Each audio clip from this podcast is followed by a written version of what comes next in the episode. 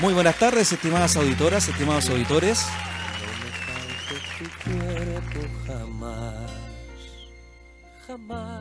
Ahí estamos escuchando a Camilo VI. Soy Luis Miguel Ratamales y de esta forma estamos dando inicio al capítulo de hoy del programa Sin Restricciones, el programa del debate de la política, de la contingencia en la radio hoy. Como es usual, me acompaña Jorge Araya. ¿Cómo estás, Jorge?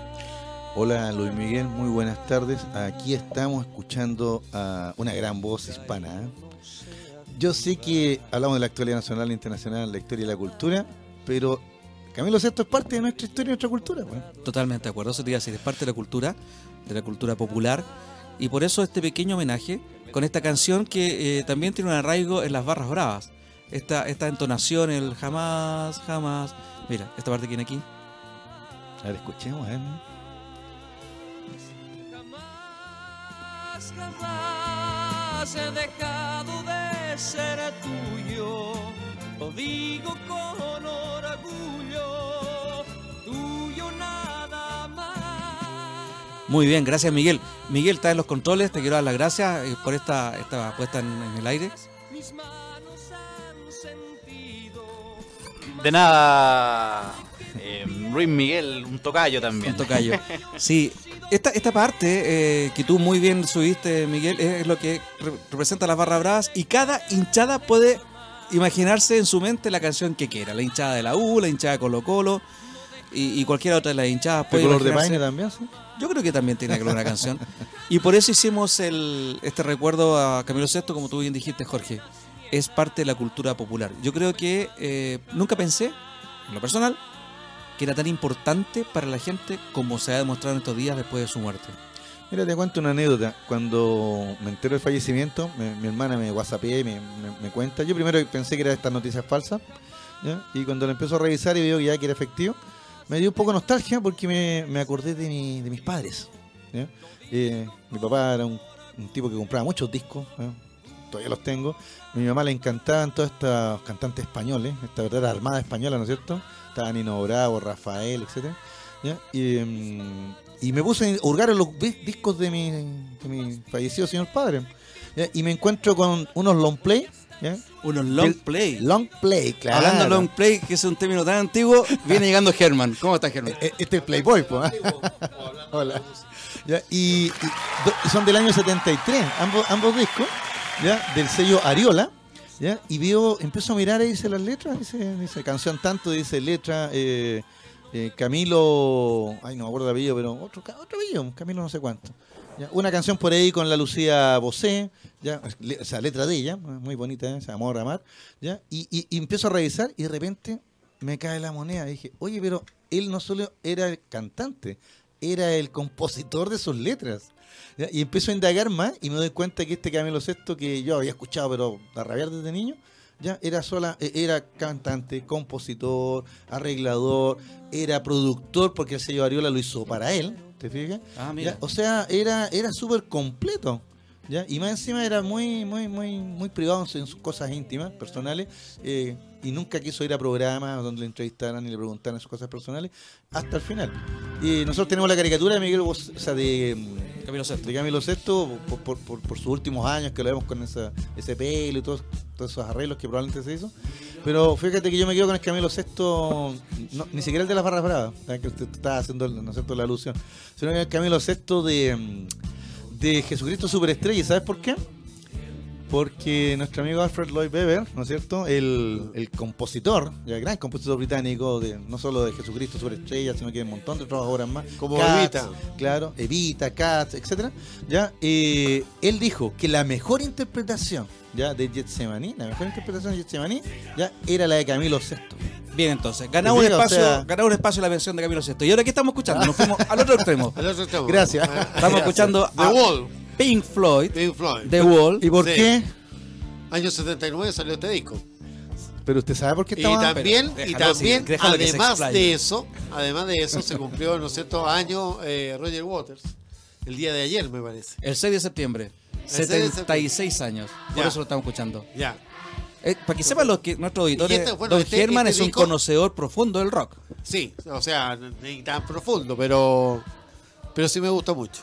Y cuente Sí. este disco, por favor. Bueno, este, este disco de The Wall, ¿no es cierto? Un álbum doble que sale en el año 79, salió justamente como para el verano, el verano, no, el invierno europeo, ¿ya?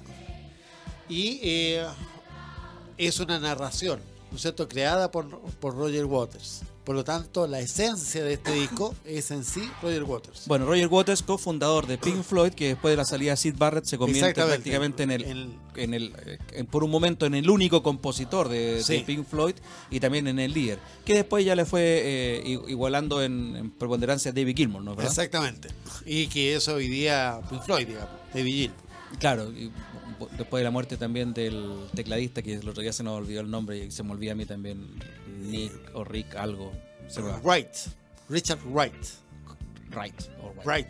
Wright. Richard Así Wright, como sí. W. Wright. Como los hermanos Wright. Como, los hermanos Wright. exacto, como los Bueno, ahí de está entonces el recuerdo, como bien dijiste Jorge, esto es parte de la cultura, ¿no es cierto? Nosotros te- teníamos el concepto, y ahora que estoy con los profesores creo que coincidimos, teníamos el concepto que la cultura era lo aburrido, lo serio, lo docto, ¿no es cierto? El teatro municipal, el Museo de Bellas Artes, qué sé yo. Pero también, de- yo entrando a la universidad me, me- me explicaron y me convencí de que la cultura es lo que hacemos diariamente. Así es. Y la cultura popular es parte de la cultura, la artesanía es parte de la cultura. Y esta música popular masiva, que no es docta, sin embargo hay mucho conocimiento, mucha preparación detrás de ella, como Camilo VI, como Roger Waters, es parte de la cultura y es lo que analizarán en el futuro eh, los historiadores del futuro, Eh, Exactamente. los arqueólogos del futuro, ¿no es verdad? Sí, así como para decir de congreso, eso, el arqueólogo de- del futuro es un disco de congreso. Sí, Ya. exactamente. y también hay una mención ahí de Silvio Rodríguez, hay una, una frase Sí, en una canción de sí. Silvio Rodríguez. Sí. Bueno, eh, estamos con Germán entonces. Saluda a la gente, Germán, ya que tú Hola, buenas tardes. Bueno, Perdón por el atraso. Y no puedo decir ni siquiera que es culpa del Transantiago. Tendría que decir culpa de Red. ¿Ya? Porque me vengo caminando. Nosotros tratamos de, de deducir cuál podría haber sido el problema. El cambio de hora no era el cambio de hora. No. Tratamos de pedir que trajera algo de líquido para nuestras secas Garganta. gargantas, pero tampoco respondió el llamado, no, No, sé. no. No alcanzamos. Estaba en rebeldía absoluta. Está como comandante Ramiro. No, ahí me, me arruinaste el día. El Ya. comandante Ramiro. Yo- deberíamos ponerle un, un- un espacio. el el- espacio del el- comandante Ramiro. Oiga, don Luis Miguel, yo creo que aclaremos una cosa así, ¿eh? ¿Cuál? Nuestros amigos auditores no vayan a pensar que se murió Camilo VI y Roger Waters, sino que Camilo VI No. falleció Y el fin de semana y justo el mismo día Roger Waters está de cumpleaños. Y estábamos sacando la cuenta que son 76 años. ¿Te fijas? Así que para que nos, le quede más o menos claro a nuestros amigos auditores que es por eso que, que estábamos con, con esta música y que nos va a acompañar, ¿no es cierto? Ah, pero si lo dijimos, pues. Jorge. Sí. Sí. Ah, qué bien. Lo que pasa- ojalá que los auditores nos pongan más atención de la que nos pone usted. O sea, no, no lo escuchamos ni Yo, nosotros. es que yo- yo estaba escuchando aquí, o sea, estaba leyendo aquí a lo que los auditores me, me comentaban, por eso que. Bueno, ¿de qué vamos a hablar hoy día, profesores? Vamos a hablar de la acusación constitucional contra la ministra de Educación. Vamos a hablar del fin de la ley del cobre, Jorge, ¿no es verdad? Vamos a hablar eh, también, está muy interesante tu franja, la efeméride, por favor. ¿De qué vas a hablar en la efeméride? Y vamos a conversar, ¿no es cierto?, de, de 100 chilenos, en realidad fueron 93 al final, que, que marcharon a la Unión Soviética unos días antes del golpe. Entonces vamos a contar qué fue de ellos, ¿no es cierto? Eh, es un libro muy bonito que se llama Viaje a las Estepas. ¿Ya? Y vamos a comentarlo en un ratito más, así que no se, no se olviden, es en el último bloque. Esa parte también de, de la historia popular, ¿no es cierto? Que es un poco desconocida. Que, Es lo sea, que usted siempre me pide, pues, don Luis Miguel, pues, porque podríamos traer la efeméride, ¿no es cierto?, del día, pero usted siempre me dice, no, traiga historias que se conecten con la gente. Y yo creo que esta historia va a conectar mucho. A mí me, me- me emocionó mucho esta historia y se lo agradezco a, a mi hermana, que fue la que me, me prestó el libro y me motivó a comentarlo. Su hermana se convirtió en la directora de pauta de este programa. Sí, ¿eh? parece, ¿eh? Yo siempre converso con ella distintos temas porque es una persona muy preparada, pues, ¿no es cierto? Así La que- señora Clara tiene clara influencia en esta mesa. o sea, dos tercios de esta mesa Ya. son influenciados por la señora. Influenciables, absolutamente. Usted Más que influenciables, son influenciados. Bueno, yo, yo veo que aquí quedan dos micrófonos, así que esta, esta mesa tal vez podría crecer en el futuro, quién sabe. Y, y poner el, lado femenino. El ¿sí? lado femenino. Eh, ¿qué, qué machistas son eso, ¿eh? Bueno, o sea, de a poco la familia Araya se va apoderando de esta mesa y programa. Ramale va saliendo. Claro, después va a ser sin restricciones con la familia Araya. Bueno, Jorge, a ver, vámonos a, Vámonos a lo serio ahora, vamos. Vámonos a la política, la política de hoy día, hoy día en este momento. ¿Qué está pasando en el Parlamento? ¿Qué pasa con la con la ministra Cubillos? la ministra Cubillo hoy día se formó la comisión que va a estudiar la acusación constitucional ¿ya? Eh, levantada por varios diputados ¿ya? en relación al notable abandono de deberes ¿ya? de la ministra como en su cartera, que es la cartera de educación. A ver, la están Ahora, acusando ¿cómo- cómo? constitucionalmente. Exacto. ¿Qué significa una acusación constitucional y de qué la están acusando? ¿Y qué podría pasar? Discutamos eso. Exacto, va- vamos a ese tema. Yo acá, yo acá tengo el dato de, de- de que la están acusando. Ya voy a buscarlo acá. Pero mientras tanto, digamos que la constitución constitucional, la, acusación constitucional es una dentro- herramienta, Está dentro de la. Está contemplado. está, es una herramienta de la constitución, por eso se llama así, y, y puede ser objeto de una acusación, estoy leyendo, eh, los siguientes funcionarios públicos. El presidente de la República, a quien se puede acusar eh, por acto de su administración que hayan comprometido gravemente el honor o la seguridad de la nación o infringido abiertamente la constitución o las leyes. De hecho, Salvador Allende sufrió acusaciones constitucionales, ¿no es verdad? De los Bueno, ministros de a- Estado. ahora eh, lo que sucede es lo siguiente, que este registro, eh, estamos hablando de la constitución del 80, que es más severo que en relación a la constitución del año 25. Correcto. ¿ya? Los ministros de Estado también pueden ser acusados, estamos viendo en este caso y vamos a comentar eh, algo que hubo en la historia, por haber comprometido gravemente el honor o la seguridad de la nación, es decir, lo mismo que el presidente de la República, por infringir la constitución o las leyes o haber dejado estas sin ejecución y por los delitos de traición, concusión, malversación de fondos públicos y soborno. Y también vienen después los magistrados de los tribunales superiores de justicia, porque han sido también eh, sacados de su, puesto algunos jueces de la Corte Suprema, eh, el Contralor General de la República, generales o almirantes de la Fuerza de la Defensa Nacional y delegados presidenciales regionales, delegados presidenciales provinciales y de la autoridad que ejerza el gobierno en los territorios especiales a que se refiere el artículo de la Constitución. Todas esas personas, todos esos funcionarios públicos eh, son proclives a recibir una acusación constitucional. Digamos que la acusación constitucional es una facultad de la Cámara de Diputados. Así es. Ya, O sea, ellos la fiscalizan, ¿no es cierto?, los actos, ¿no es cierto?, de los, los actos de funcionarios de gobierno, gobierno. claro. Y, pero quien, quien vota la acusación es el Senado. O sea, si esta acusación tu- eh, llega a puerto, ¿no es cierto? Si la comisión al final da, da su informe, se vota en, en sala y, y- y la acusación toma curso, quienes votarían sería el Senado. ¿ya? Porque y, diga- y ahí, ahí, ahí la ministra podría ser destituida. Porque digamos, la comisión que se está formando, que tú después vas a entrar en detalle, eh, tiene mayoría, son cinco personas y tiene mayoría de eh, personas afines al gobierno. Cuatro y una persona afín a la oposición. Por lo tanto, llevaría ya a pensar en que el, el informe que va a dar la comisión va a ser favorable a la ministra. Sin embargo, el informe de la comisión, cualquiera que sea, no implica la obligación de la Cámara de aceptar ese informe. No es, eh, ¿cómo se dice? No es, La Cámara vota el informe. Vota, eh, tiene que votar a favor o en contra del informe. Correcto. No, eh, si lo acepta, no, eh, tiene otro nombre, sí. Sí. Eh, Bueno, no necesariamente tiene que aceptarlo, ¿cierto? Entonces, hay una propuesta, una- una- un reporte que entrega la comisión y la Cámara finalmente la que vota. Y como tú estás diciendo, después lo que vote la Cámara tiene que ser refrendado por el Senado. Y el. Senado, el Senado tiene que la palabra. competencias políticas. En términos reales, el Senado es el gran juez político.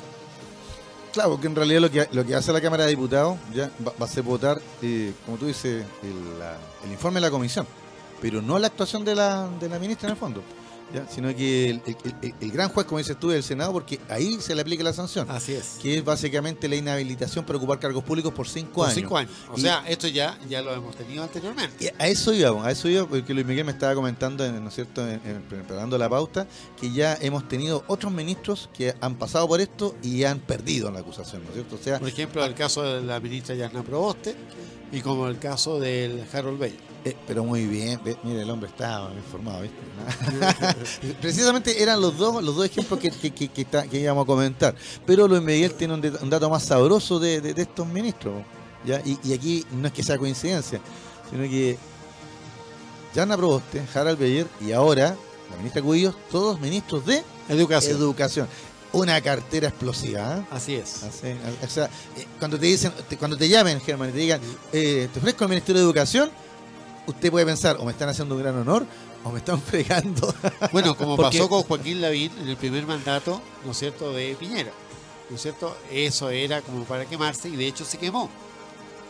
y se tuvo que ir a refugiar después de todo eso a Las Condes. Como alcalde de las Condes. ¿ya? claro. O sea, él pagó sus culpas. Volvió a las Condes.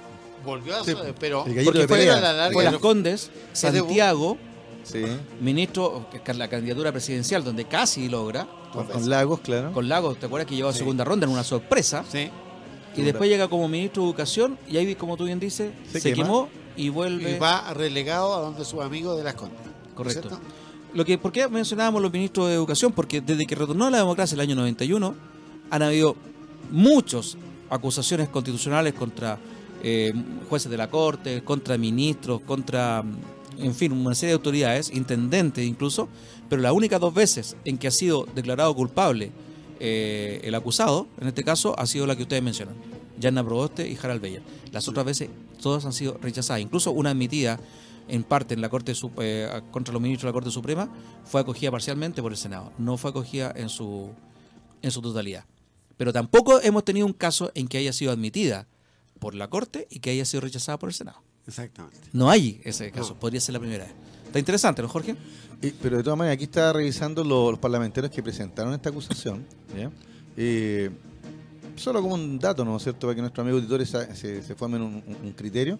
¿ya? La mm, acusación fue firmada por los diputados Gabriel Asensio, Democracia Cristiana, Boris Barrera, Partido Comunista, Natalia Castillo, eh, Revolución Democrática, Tomás Hirsch, Partido Humanista, Rodrigo González, Partido por la Democracia, Claudia Mix, Comunes, Emilia Nullado, Partido Socialista, Juan Santana, Partido Socialista, Alexis Sepúlveda, Partido Radical, Esteban Velázquez, Regionalista Verde y Mario Venegas, Democracia Cristiana.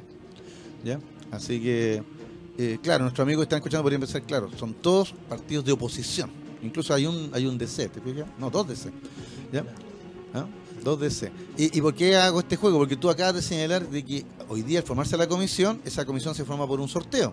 Y el sorteo eh, designó a cinco eh, diputados, solo uno de oposición, que es Maite Orsini. ¿Ya? Y los otros cuatro son dos UDI y dos Renovación Nacional. Y ya empezaron, ¿no es cierto? ¿Te los leo? Eh, eh, por favor, ¿los tienes ahí? Hugo Rey y Catalina del Real, de Renovación Nacional, Exacto. y los UDI, eh, Pedro Pablo Álvarez y Celso Morales. Ya, yo escuché a los dos primeros declaraciones de los de Renovación Nacional, ¿ya? en donde el caballero dijo que tenía que escuchar, ¿no es cierto?, los- recabar los antecedentes y juzgar entonces en, en- en- en su mérito la Su acusación. mérito, Exactamente. Ya, así que se, O se- sea, se- esa, se mostró muy ecuánime. No, esa es la política, o sea, esa es la respuesta políticamente correcta. Pero es que resulta que después me, la, la- la- la señora que comenta, dice yo, es primera vez que soy parlamentaria, ¿ya? Ah, y que y estoy, a- eh, estoy por defender a la ministra. Pero como ha sido designada en esta comisión, también voy a revisar todo en su mérito. Pero claro, pero ya, ya la- las expresiones que está diciendo marcan una tendencia. Los, los dos UDI no los escuché. Ahora- Mike, ahora- Mike Orsini dijo, eh, ojalá que eh, estudien en conciencia y, y- y no se y no se afilen inmediatamente a la moneda.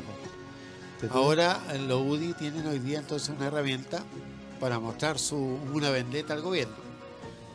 Y buena, o sea, ellos quedaron fuera de varios cargos después de la reforma, ¿no es cierto?, en el ministerio. Y hoy día tienen una herramienta interesante de inhabilitar a una persona de, de Renovación Nacional. O sea, usted que cree entonces que esta acusación es política, como la están criticando. Absolutamente, esto es político, absolutamente. Esto Yo creo que no cabe esto duda. por- Esto es, lógicamente que tiene que ser político. y lo que y- dice Maite Orsini, me gustaría, quiero ser bien claro, ¿ah? Eh, ojalá fuera ambos sectores lo tomaran con altura de miras y lo tomaran en su, en su ju- justo juicio, digamos. Claro. y, y no con un prejuicio. Yo estoy claro en que si hubiera sido al revés, cuatro de oposición y uno de oficialismo, ya estaríamos festejando porque la comisión hubiera hablado en contra de, de Marcelo Cuyo, porque yo coincido con, con Germán. Esto es absolutamente político. Pero es interesante lo que tú estás diciendo. Yo iría más allá. A lo mejor este no es el momento de la pasada de la UDI, porque después tener que ir la- a la, la firma en el, en, el, en el hemiciclo, ¿no es cierto? En la totalidad de los diputados, y ahí es muy difícil alinearlos. Pero sin embargo, yo creo que la pasada dónde va a estar, y después vamos a hablar de eso, en la votación de la jornada de 40 horas. Porque ahí Sí. ya hay algunos díscolos que dijeron del gobierno, que dijeron que no iban a apoyar la postura del gobierno y que están a favor de la jornada de 40 horas. Pero sigamos con esto, Jorge, con la acusación Sí, constitucional. eso está viendo, mira, para. Perdón, para resumirle a nuestro Porque, amigo. ¿cuál es la acusación en sí a la ministra Cuello? Y bueno, acá yo la tengo completa, que son cinco capítulos, 91 páginas, pero para no entrar en Léela- detalle. léelas todas. Claro, ya, y cinco capítulos acusatorios, 91 páginas. Y solo voy a leer los títulos nomás, ¿no es cierto? Y algún ejemplo. Por ejemplo, dice, el primer capítulo es vulneración del principio de probidad en su dimensión de falta de veracidad. ¿Ya? Y ahí ponen el, el ejemplo de que la ministra en sus tweets criticó el sistema de edición escolar aprobado en el gobierno de Chile. Así es. Nosotros igual hemos comentado varias veces esto, ¿no es cierto? De que la ministra parecía una propagandista de, de aula segura. Los ministros tienen que ser ejecutores Claro, y- de y- las leyes y Es- no comentaristas de las leyes en sí. Exactamente, ya. Así que por ahí va e- e- ese tema. ¿ya? Y, mm, igual hay, hay varios detalles que, que podríamos señalar. Por ejemplo, dice que la denuncia esta, de este primer capítulo, llegó a la Contraloría, pero la Contraloría la, des- la desestimó. ¿Ya? El segundo capítulo, correos masivos a apoderados. Así es. También conocimos esta historia, ¿no es cierto?, en donde los apoderados dejaron sus datos para que le llegara el correo para el tema de la, la selección. O sea, no la selección, perdón. La, La eh, admisión. la admisión, esa es la palabra, perdón, gracias. La admisión. ¿ya? Y, y resulta que no le llegó ese correo, sino que le llegó otro correo, ¿no es cierto? ¿Ya? Eh, donde la ministra nuevamente hacía campaña por las políticas de- de- del gobierno de Piñera. ¿ya? Y promocionando, ¿no es cierto?, proyectos del gobierno de Piñera. ¿ya?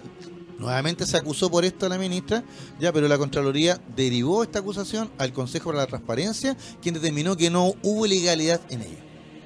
¿Se fija? Es por eso que la ministra, hoy día yo la escuché y se mostraba muy segura de que esta acusación no tiene No tiene, no tiene, no, fundamentos jurídicos, como dice ella. Tercer capítulo, ¿ya? implementación del sistema de educación pública. ¿ya? Según eh, en este capítulo, de- eh, la ministra no habría ejercido un control jerárquico permanente sobre los órganos sometidos a su dependencia. En resumen, en su actuación personal ha dejado sin ejecución diversas normas legales y reglamentarias.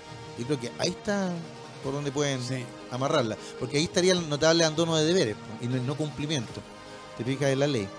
¿Ya? O sea, nos están acusando que han, han- han dejado abandonados eh, escuelas, liceos. Acá, por ejemplo, hay un caso cl- clarísimo que dice Servicio Local de Educación del Huasco, común en que los concejales denunciaron al organismo por el abandono de los establecimientos de la zona donde se realizó un prolongado paro. Perfecto. ¿ya? Entonces ahí tenemos un ejemplo. Eh, también está en el tema de, por ejemplo, cuando ella no se hizo nunca presente eh, en, en el paro de profesores, solo hasta cuando fue emplazada, ¿te acuerdas? Entonces, ejecución presupuestaria. Es el cuarto capítulo de la acusación que dice la ministra habría dejado sin ejecución leyes por la omisión del cumplimiento de obligaciones ministeriales, particularmente en ejecución presupuestaria. ¿ya?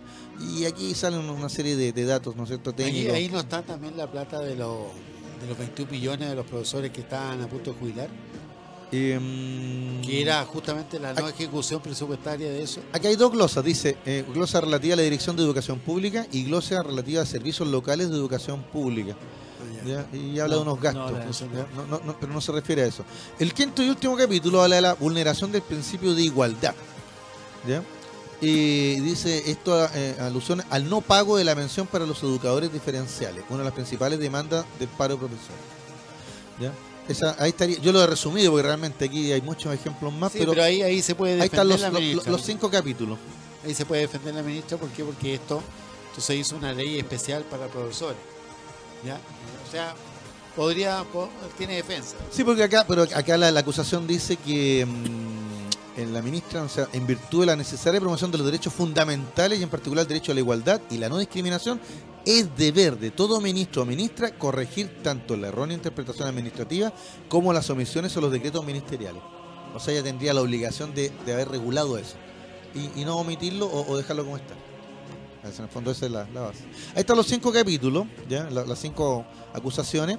Eh, la ministra hoy día yo la escuché, eh, señaló que todo esto eran puras acusaciones políticas que no tenían ningún fundamento jurídico y que ella iba a ejercer su derecho a defenderse, ¿no es cierto?, en, en- de esta acusación. También escuché al ministro Chadwick señalando lo mismo, que la acusación es totalmente política y que no hay ningún fundamento jurídico. Eh, y, ¿sabe la sensación que me da? Cuando escucho a, lo- a- los ministros eh, repetir como, ¿no como loros la misma frase, da la impresión de que no tiene otro argumento entonces. No, Porque- están preparados. Porque en el fondo, en el fondo, tú, lo dijiste, eh, Germán lo dijo, esto es una acusación política.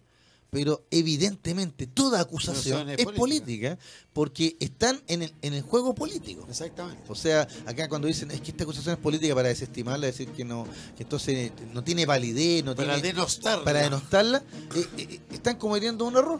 Lo que ella dice, es que voy a leer, A ver. dice que la acusan por tener una agenda distinta a la del Partido Socialista. Me acusan por fiscalizar, por cumplir la ley, por defender la libertad de enseñanza, por informar a los apoderados. En definitiva, me acusan por tener una agenda educacional diferente a la del Partido Socialista, que es por ejercer el derecho constitucional que tenemos a gobernar. Tengo una agenda clara en materia educacional, que es la agenda del presidente Piñera, la agenda del gobierno y la agenda con la cual fuimos elegidos. Legítimo. Es un gobierno que presentó un proyecto político y lo está ejecutando. Aquí- Entonces, con mayor mira. razón, es una crítica política. Aquí hay una- un asunto político porque no se cumplió la ley, o no se está cumpliendo la ley que está vigente. Oye, pero, pero a mí me ha llamado la atención, tanto en la intervención del ministro del Trabajo, ¿ya? como de la ministra de Educación, el tema del, de esta situación, hemos sido elegidos. No, Sí, con- ella nunca ha sido elegido, el ministro del Trabajo nunca fue elegido. El que aquí se ha elegido es al presidente Piñera. ¿Ya? Él puede elegir los colaboradores que quiera. Aquí no se elige por partidos, se elige por presidente. Aquí los votos no son de electores, como en el colegio ¿no de electores de Estados Unidos. ¿Ya?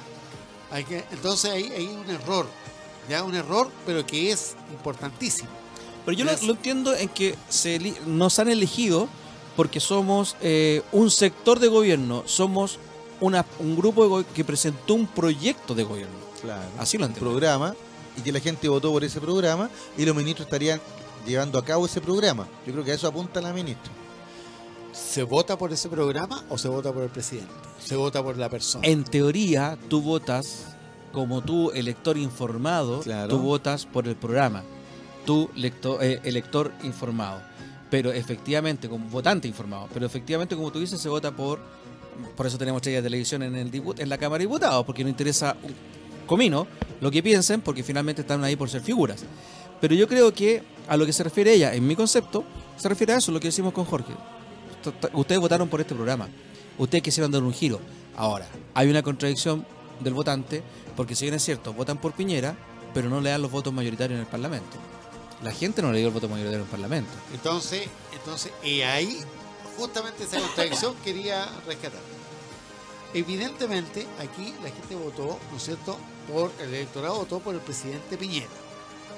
Y no votó por los proyectos políticos, ¿no es cierto?, que están representados en el Congreso, porque el Parlamento debería ser ese, ese crisol, digamos, como es en Europa, como en España, como en Francia, como en cualquier lugar.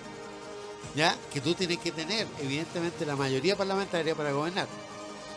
Aquí es un régimen presidencial, tú votas por el presidente. Si el presidente elige al día de mañana al comandante Ramiro de ser, presidente, a ser ministro de Interior, está en todo su derecho. Claro, ¿Ya? totalmente. Bueno, tendría que salir libre, sí. Sigamos la discusión Y no fuera de micrófono, no- no podría muchachos. ser ministro en realidad Vamos a una pausa mientras siguen conversando. Vámonos a la pausa, la primera pausa del programa del día de hoy. Y ya vamos a volver entonces con los muchachos que se fueron a la URSS, a la ex No, URSS. pero en la- en la tercera- No, pero a la, la tercera etapa, pero hay que Sí, mantener. hay que, para que la gente no se no, no- nos siga todo el rato, pues, ¿no es cierto? Pero ahora vamos a hablar de cómo está, qué pasó con la ley, la famosa ley reservada del cobre, qué está pasando con la jornada de las 40 horas. Si quieres comentar, coméntanos. Ya debajo de la, de la señal que aparece por la en la página de radio hoy, se, se ve el teléfono más 569-8728-9606. Puedes comentar, puedes no- darnos tu opinión. Vamos a una pausa y ya volvemos en unos pocos minutos. Vamos a hablar a fin de año, ya estamos discutiendo eso eh, y nos fuimos en la... Como es usual con estos profesores, estamos hablando ya de cualquier cosa que no tiene que ver con la pauta. Pero siempre van saliendo los temas, van saliendo los temas.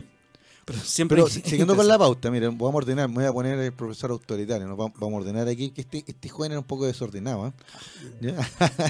no, usted mismo puso la pauta. Pues, y- y- Miro y- para atrás, no sé quién es el joven aquí. Claro, y, y- y puso la puso el tema de la ley reservada del cobre. ¿Por qué, don Luis Miguel? ¿Qué, qué pasa con la ley Sí, reservada ¿qué, del qué cobre? importancia tiene eso? va?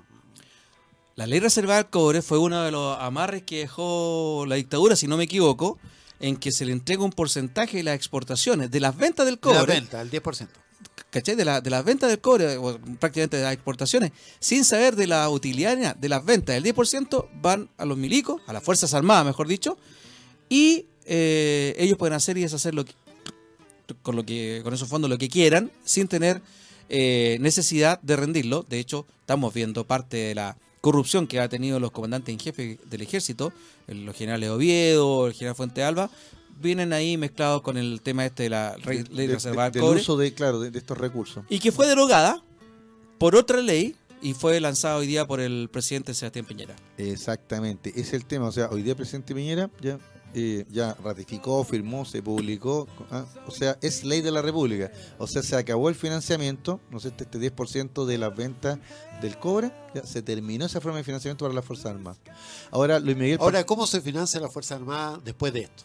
Bueno, eso lo vamos a ver, pero Sí, no, no, lo que pasa es que el- el- Luis Miguel me pidió que, que buscara un poquito del tema y, y aquí justo lo encontré al tiro. ¿Ya? ¿En qué sentido? En que él habló de una ley de amarre del gobierno militar. Del gobierno de Pinochet.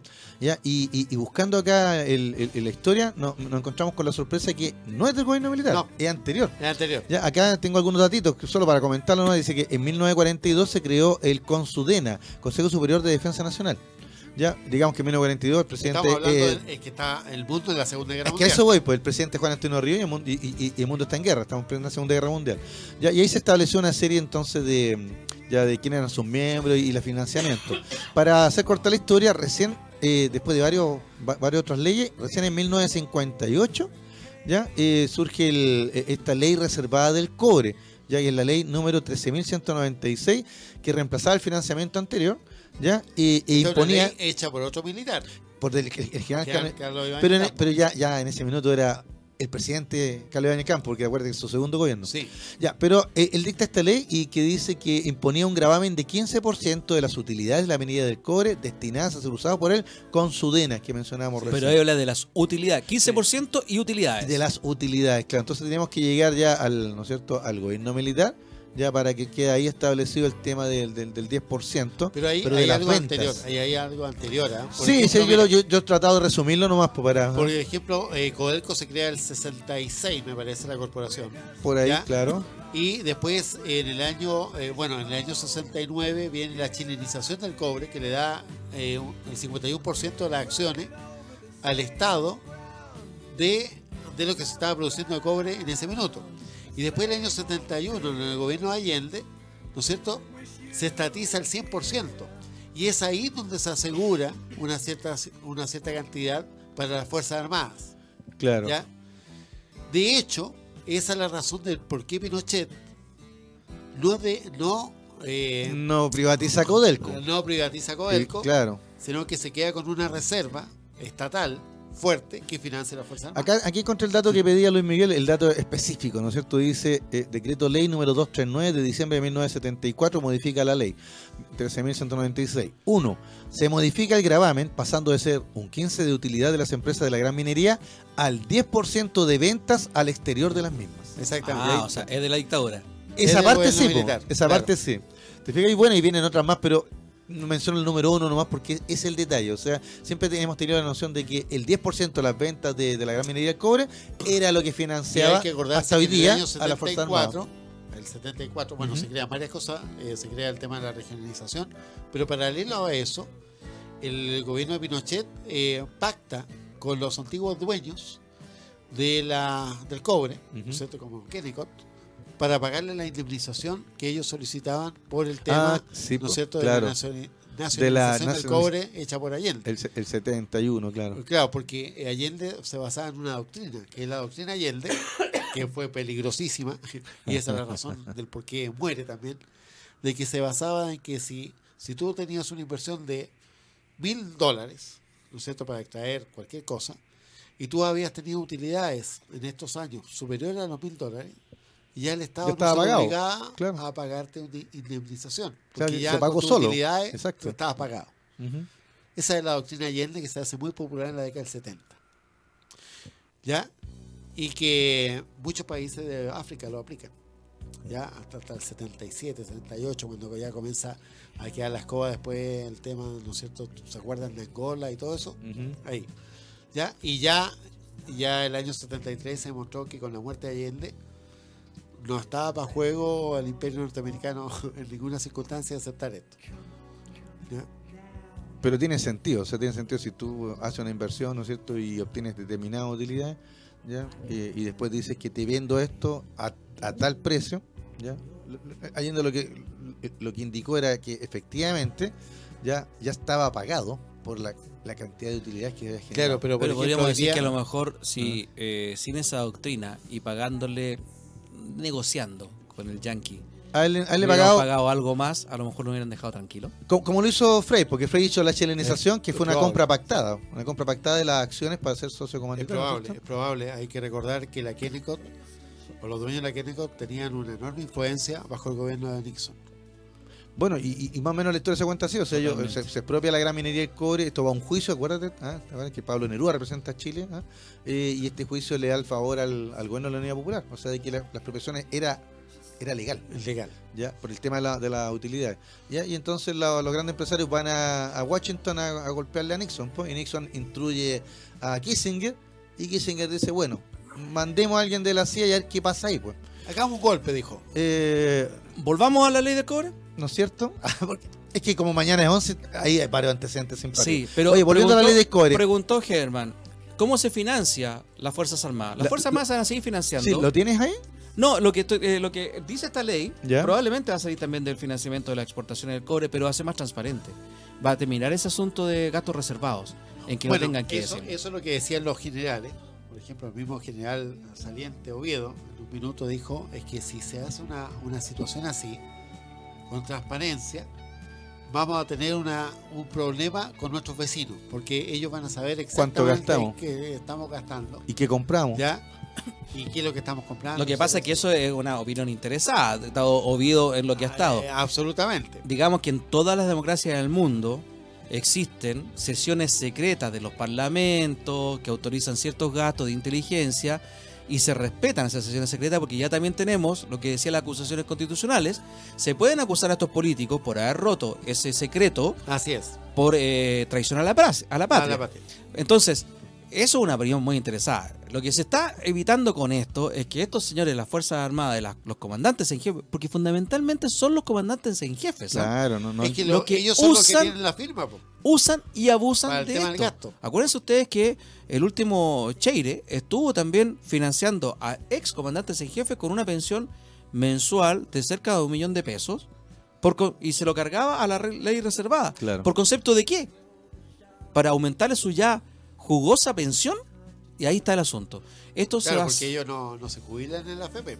Lo que dijo hoy día el, por supuesto que Otro no. tema también, claro. Lo que dijo hoy día el presidente es que eh, el nuevo mecanismo de financiamiento para las capacidades estratégicas de la defensa nacional hará más transparente el financiamiento de las Fuerzas Armadas y advirtió que se tendrán que sumar, y aquí no encuentro toda la razón, otras leyes, como la ley que regula la carrera militar. Ahí hay un tema que Hay tratar. un tema esencial. La nueva ley de inteligencia, algo en que nosotros como país estamos al debe hace, Hace rato. rato. O sea, de inteligencia, nada en este país.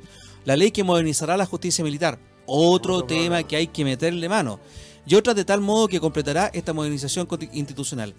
Esto lo dijo en un contexto en que eh, se hizo acompañar por ex ministro de Defensa como el, el ex ministro Goñi y Jaime Estaba Rabinet Rabinet, claro. eh, para hablar donde alabó, a raíz también a propósito del 11 de septiembre, donde no hizo ninguna mención al 11 de septiembre, pero sí alabó a los últimos 30 años de transición de la democracia, donde dijo que eran probablemente los mejores 30 años en la historia de nuestro país, y dijo, eh, habló del consenso que se había logrado y que unido el país había logrado progresar. Y justamente estos temas que estamos hablando son súper sensibles para el brazo político, este no es el brazo armado, el brazo político de las instituciones armadas, como en la UDI y algunos sectores de la Renovación Nacional. Cómo tocar la justicia militar, cómo tocar la regular la carrera militar y también el tema de la nueva ley de inteligencia. Yo creo Sí. que ahí están los temas que van a ser muy polémicos en el futuro y que sabemos, tú ya lo dijiste, o sea, saltaste de inmediato cuando dijimos regular la carrera militar, hay que hacerlo. Sí. Estamos Así con es. una carrera militar que viene, no sé, cuando ustedes son profesores, pero de- desde siempre viene una carrera militar que es totalmente clasista, totalmente sectaria.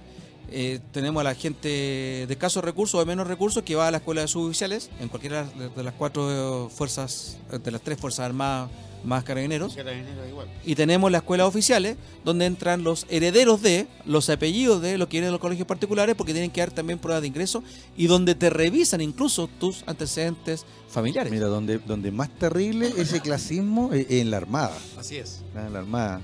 Ya, eh, lo, lo sé por, por muchas historias que me han contado, pero Bueno, Pero- yo trabajé con la Armada. mira, entonces usted, usted lo tiene más sí. claro todavía. Pero mira, ¿sabes lo que yo, yo estaba pensando? Que la, la palabra, estaba buscando la palabra exacta de lo que de lo que se debe hacer con las Fuerzas Armadas.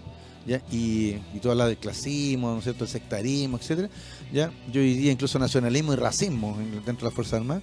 ¿ya? Y una pura palabra habría que definir todo. Es un- una cosa que está pendiente, un- algo que está al debe, y que es la democratización de las Fuerzas Armadas. ¿Ya? O sea, nuestras Fuerzas Armadas están todavía con una doctrina de 40 años atrás. A ver, pero ahí, ahí vas contra la médula de las Fuerzas Armadas chilenas, porque las Fuerzas Armadas chilenas Es- es que- son es que- antidemocráticas por naturaleza. Es- que es el Tienen tema. un- un- una esencia jerárquica, ¿ya? Que te vuelve pero- absolutamente pero- no, pero está bien, la disciplina y la jerarquía son necesarias en cualquier organización, hasta en un colegio, ¿no es cierto? ¿Ya? Nosotros lo sabemos bien como profesores. ¿ya? Pero el, el que, el que haya jerarquías, ¿no es cierto? Haya orden y, y haya determinadas normas, no implica, ¿ya? como tú dices, que eso sea antidemocrático. Y, y me voy a, mira, me voy a ir bien atrás en la historia, me voy a, me voy a ir al origen de, de la democracia con, con Grecia o la República con Roma. ¿Qué era el soldado romano? ¿Qué era el falangista ateniense? Era un ciudadano, Un ciudadano. en armas. Ah, Un ciudadano en armas. ¿te Coincido con Jorge en el sentido de que la democratización no viene por la discusión de las decisiones que tienen que tomar. En una institución armada Claro. tiene que haber una verticalidad. Verticalidad mando. Sí estoy co- coincido en que la democratización tiene que venir por la selección. La selección de la gente que va a postular a la que postula a la Fuerza Armada y también a la selección en los ascensos. Esos asuntos son una camarilla, son a puerta cerrada, siempre están en la- en la nebulosa. Y fíjate tú que no siempre el más destacado es el que queda, una cosa como en el fútbol donde queda el que tiene más constancia o el que tiene mejor apellido. Es una cosa así como una condición. Y creo que también en, en Estados Unidos, por ejemplo, no existen estas dos escalafones en una Fuerza Armada. No existen los suboficiales en un por un lado que llegan hasta un grado máximo, que es el suboficial mayor, y unas escuelas oficiales que parten No, de pero- subteniente y te- terminan en Sí, general. pero en Estados Unidos existe West Point. Entonces, que es de la elite. Claro. Ya, o sea, esa es la elite, elite, elite. de acuerdo. ¿ya? Y, y para llegar ahí también llegas, eh, si bien es cierto, eh, en una situación, ¿no es cierto?, de muy muy difícil entrar, es como entrar a Harvard, digamos, por así decirlo. Pero del- tú estás hablando ahí del ejército estadounidense. eh, eh, sí. Pero El- t- hablando de la Fuerza Aérea Estadounidense, hablando de la Marina estadounidense, existe esa. Yo estoy de acuerdo con West Point, eso es una cuestión de élite, no te lo voy a discutir. Pero las otras son un poco más democráticas en el sentido de que tú partes como sargento y puedes terminar como oficial. No existe, insisto, no existe esa cuestión que tú entraste a la escuela de suboficial del ejército Exactamente. y tu no, techo no- es suboficial mayor. No queda con techo. Exacto. Exactamente, no queda con techo. Bueno, me imagino que eso es por el por el modelo prusiano que se impuso después Mira, de la... ese, no, ese modelo es el que se puso, digamos, en la Segunda Guerra Mundial. Porque antiguamente era así también cejado. ¿ah? Ujú. En Chile era el modelo en Estados Unidos igual que acá, ¿no es cierto? También tenía un modelo, ¿no es cierto? Que usaba el, el sistema inglés. Ah, Acuérdate ya. que los ingleses también utilizan esta, a la Cámara de los Lores la Cámara de los Exactamente, Comunes. sí, sí. Siempre hay una segregación. claro, una segregación social. Eh, pero después de la Segunda Guerra Mundial, la- las reformas que se hizo durante el gobierno de Eisenhower hizo, ¿no es cierto?, que se podríamos usar la palabra democratizara, digamos, esta situación de las Fuerzas Armadas, sobre todo la, la línea de la infantería de marina, porque ahí se necesitó mucho contingente. Mm. Y después de la, de la ley de la eh, que le da la igualdad a los negros, ¿no es cierto?, en la década del 60 con Lyndon Johnson, y entonces los negros van a, a Vietnam Y y también ellos pueden ascender. ascender a cargo de oficial también. Y de hecho, los primeros negros generales los tenemos en la guerra del Golfo. Ah, está Colin Powell. Colin Powell. Claro, Ya, exactamente. ya con todas las estrellas. Sí, sí. Y eso pasó también después con el tema de la mujer. Mira, yo cuando Ya. hablaba de la democratización de las Fuerzas Armadas chilenas, ¿ya? N- no desestimaba el tema de la jerarquía ni la disciplina, porque todo ejército tiene que tenerla, o toda organización humana en el fondo tiene que tener un orden, ¿ya? Pero, pero yo pensaba en la democratización como una tarea pendiente, ¿ya? Porque tiene que ver con una Fuerza Armada, como tú dices, que están vinculadas a la violación de derechos humanos. Mañana mismo, entonces tenemos una fecha trágica para Chile, ¿ya? Eh, algunos la aceleran, otros no. El gobierno no va a hacer nada mañana, por ejemplo, ya me enteré de eso, ya no, no va a haber ningún, ni la misa, o sea, ningún acto, ¿ya? Para, probablemente para no herir ninguna susceptibilidad, no, tengo es. idea. Ya, pero como sea, eh, a algunos les pareció bien, a otros mal, pero eh, evidentemente las fuerzas armadas chilenas están vinculadas a, a etapas de nuestra historia, ya, pero pero están súper marcadas esas etapas. Yo pienso en los ejércitos de, la, de, la, de las guerras de independencia, yo creo que ahí ta- tal vez estaba más el ideal republicano. Estoy pensando incluso después, no sé, por Higgins, Freire, ejércitos de ciudad, de- no de ciudadanos, pero, pero de, de- personas vinculadas a determinados ideales, la libertad, por ejemplo. Ya después tenemos el ejército de la guerra del Pacífico, que, es- que también era un ejército casi de ciudadanos, porque eh, había una guardia civil y, y- y después había que levantar un tremendo ejército para ir a la guerra, y la ciudad, la gente fue y se enroló. po. ¿Te fijas? Después tenemos el ejército post Que se ocupó mucho la, la muerte de Prat para enrolar gente. Es que, Ya. claro, o sea, evidentemente el- que hay un seco súper nacionalista Sí. de la época y romántico de la época, de, de ver la guerra como algo romántico. De hecho, hace poco estaba releyendo el famoso libro este de un general de, el- eh, de un general de tres, mm, veterano de tres guerras, que habla de, Ya, sí. ya, y, y, y, y- y el roma- romántico es muy fuerte, o sea, del, del por qué va la guerra y todo ese tema. Ya, después tenemos el ejército post-guerra civil del 91, que, que ahí comienza la prusianización. Así ¿no es. cierto? ¿Ya? Y porque como Alemania, no sé, el imperio alemán era la, la que la ayudaba en esos años, finales de- de- de- del siglo XIX, principios del siglo XX. En esa época le habían ganado a casi todos. porque Claro, o sea, eh, eh, la, la doctrina alemana le la ayudaba ganado a- bueno, al Rusia, imperio francés, la- al imperio austrohúngaro, Exactamente, y Ah. a los daneses también. Claro.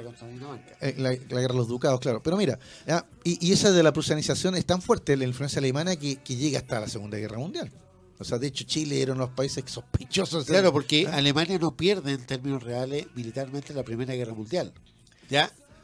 Cesa, dejan de Pero- jugar Pero a mira, la guerra. a- aquí voy yo, o sea, fuera de hacer este como resumen de la historia militar de Chile, aquí voy yo. Llegamos entonces, Segunda Guerra Mundial, el ejército norteamericano, con, con todas sus reformas, etcétera Ya, incluso hasta el uniforme cambia en Chile. Cuando uno ve las el 73 vemos a soldados chilenos con uniforme americano. Sí. ¿Te fijas?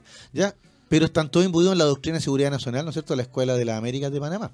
Así ¿ya? es. Y que era eh, eh, esta guerra sucia para terminar con el marxismo en la región. ¿ya? Entonces, ese es el ejército que nosotros tenemos que dejar en la historia, Ahora- dejar en la historia, ¿ya? No, no, no, no olvidarnos de él, sino dejarlo en la historia y crear ahora un verdadero ejército democrático, ya para una república democrática, un ejército que nos dé esas garantías y que termine, como les señalaba Luis Miguel, con, con todos estos juegos, ¿no es cierto?, de selecciones, de clasismo, ya de discriminación y de uso de recursos que solo le ha permitido a los militares eh, tener un ascenso social gracias a lo mismo. Ya, y, y, y no, y, y no ser el ejército que debería ser.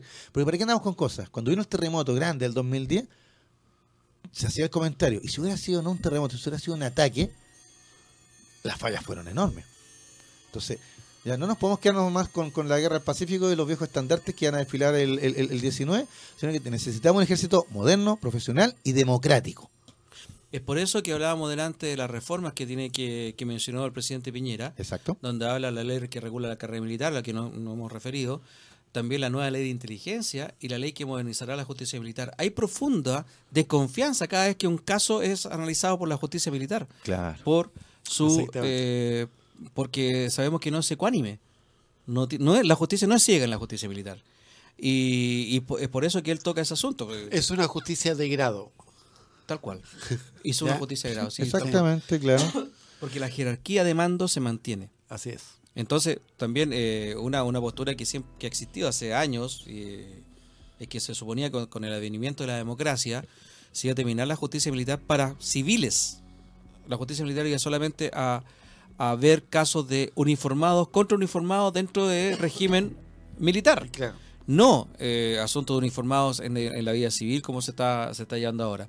Ahí viene una Ahora reforma. sí, sí ha disminuido ostensiblemente esa presencia. Eso también hay que decirlo. Sí. Por presión política. ya, por presión política. Y en ese aspecto, nuevamente tomo las palabras del, del actual presidente Sebastián Piñera, ha sido gran labor de él también, eh, y sus ministros de defensa, los que ha tenido, en, en justamente sacarse ese estigma un poco de, Sí. del apoyo a la Sí. justicia militar. ¿no? Por eso hablaba del brazo político Sí. de la Mira, yo, institución yo armada. creo que ahí eh, hoy día eh, ha generado un enorme avance el, el actual ministro de Defensa. ¿ya? El ministro Alberto Espina. ¿Mm? ¿ya? Yo creo que, eh, y también Piñera lo había hecho en, lo- en los gobiernos anteriores, digamos. O sea, él también había, eh, esta, quitarle esta, esta idea como de privilegio, ¿te acuerdas con el, el- el- esta situación de Punta Peuco? Ah, digamos, claro, sí, sí. ¿ya? El cierre de Punta Peuco. Curiosamente, ¿Ya? quien cerró Punta Peuco no fue un, gobierno de de centro izquierda. centro izquierda. Lo que me hace pensar de que en Chile no existe la izquierda, que no existe en ninguna parte del mundo, digamos. ¿Ya? O sea, si existe, está lejos de acá. ¿Ya? De aquí muy lejos. ¿Ya?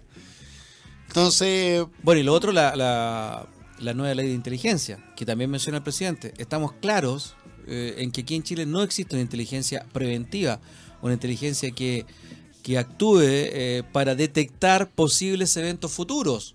Aquí hay una, una- una Somos inteligencia reactivos. reactiva. Sí. O sea, los, yo digo, afortunadamente, tú bien dijiste, eh, y concuerdo contigo, que la- el 2010 demostramos que nuestras Fuerzas Armadas no están al nivel de soportar ningún ataque de nuestros vecinos. Afortunadamente vivimos en un periodo de paz con nuestros vecinos, o ellos están peores que nosotros, por- hablando de las Fuerzas Armadas argentinas, pero también hablando de la, de la inteligencia, eh, afortunadamente en Chile no hay terroristas. Sí. Porque Ahora yo, yo no sé si las. Fuerzas Armadas chilenas le podrán ganar a las Fuerzas Armadas bolivianas. ¿Ya? O sea, yo hoy día, con este grado de relajo que existe, ¿no es cierto?, de las costumbres, no, no, no lo creo capaz. Yo no, no, no apostaría, mi, mi plata, que no es mucha, no la apostaría por el ejército chileno. Bueno, de, de hecho, Claramente. De de hecho, esto lo he comentado con otros amigos en términos de, de ranking, ¿no es cierto?, de Fuerzas Armadas. Y, y, claro, los chilenos nos sentimos muy orgullosos y nos acordamos de, de- de hechos gloriosos del pasado, ¿no es cierto?, de una historia de un pueblo guerrero, ¿no es cierto? ¿Ya? Pero eh, eso es como cuando los abuelitos cuentan su, su anécdota, ¿no es cierto? Porque cuando vemos los rankings de Fuerzas Armadas en América Latina, aparece Brasil, México, Colombia, Perú, sí. Con, con- con- con por el equipamiento, la preparación, ¿ah? etcétera Contingente. el contingente, ¿identifica? Y claro, y, y- y- y- como de la mitad de la lista para abajo, ahí recién empieza a aparecer las fuerzas más chilenas y argentinas.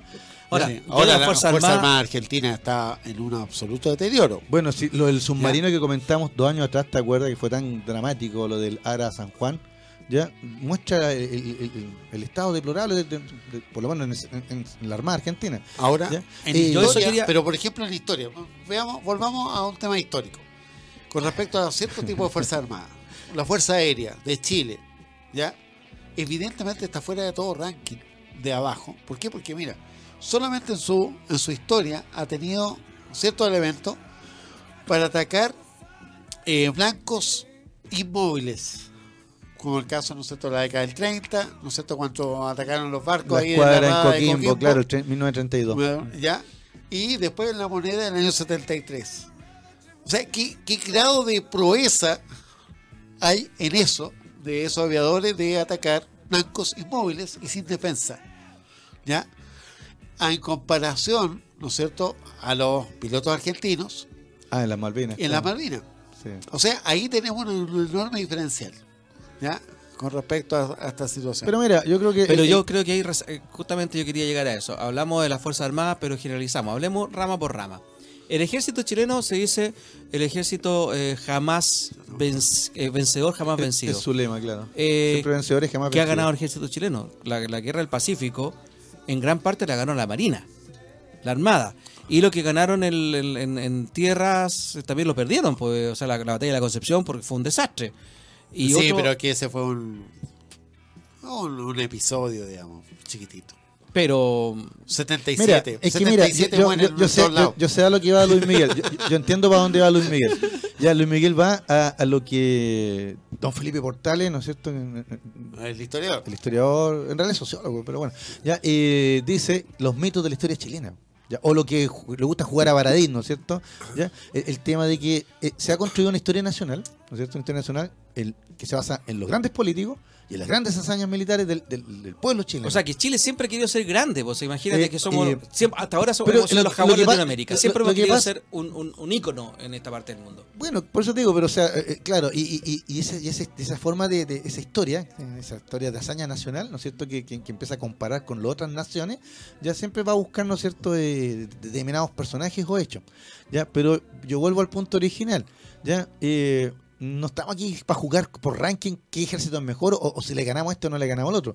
Estamos aquí para para, yo creo, un momento crucial para que las fuerzas más chilenas se conviertan en una fuerza operativa, moderna, profesional y democrática. Ese es el desafío. Y, y ustedes saben que yo no soy adicto a este gobierno, pero el hecho que, que, que los ministros de Piñera y el presidente Piñera den señal en ese sentido, me, me gusta. Incluso lo que estaba leyendo recién acá, dice unas fuerzas más que también estén presentes para los grandes desastres y el cambio climático. O sea, no solo pensemos nomás en, en la guerra, sino que Chile, que es un país telúrico y tiene un montón de otros temas, también nuestras fuerzas más son necesarias, Algo así como el ejército de chino que está plantando árboles. por ejemplo. Bueno, que no sé qué es las palabras, porque el tema del cambio climático es otro tema que da para mucho y que yo veo que Vamos a hablar él porque viene la- mucho la- bla bla tiene- y poco poco actuar. Vamos a la pausa, volvemos con el tercer y último bloque del programa hoy día de Sin Restricciones, donde Jorge Araya nos va a hablar de los muchachos que se fueron a la URSS y llegando allá, o en el camino, tú lo vas a explicar bien, se encontraron con que ya no existía el gobierno popular en Chile. ¿Y qué pasó con ellos? Lo sabremos en tres minutos cuando volvamos de esta breve pausa comercial. Oye, qué buena ahí. Qué buen guitarreo. Iba a decir otra palabra que iba a ser malentendida por Jorge, sobre todo, que es mal, mal pensado, pero qué buen guitarreo. Escuchando de fondo a No entiendo nada, pero bueno. Pink Floyd, eh, AU. Buena, buena música. Ha sido agradable. Agradable la conversación de hoy día. Y vamos a llegar. ¿Me permite, Jorge? Por supuesto. Vamos a, vamos a hablar Muéstrelo, ahora muéstrelo. eh, de un. Cuando Miguel coloque la cámara. Vamos a hablar de un caso que ya lo denunciamos. 100 jóvenes chilenos varados en la Unión Soviética tras el golpe. El libro se llama Viajes a las Estepas, es del autor Cristian Pérez.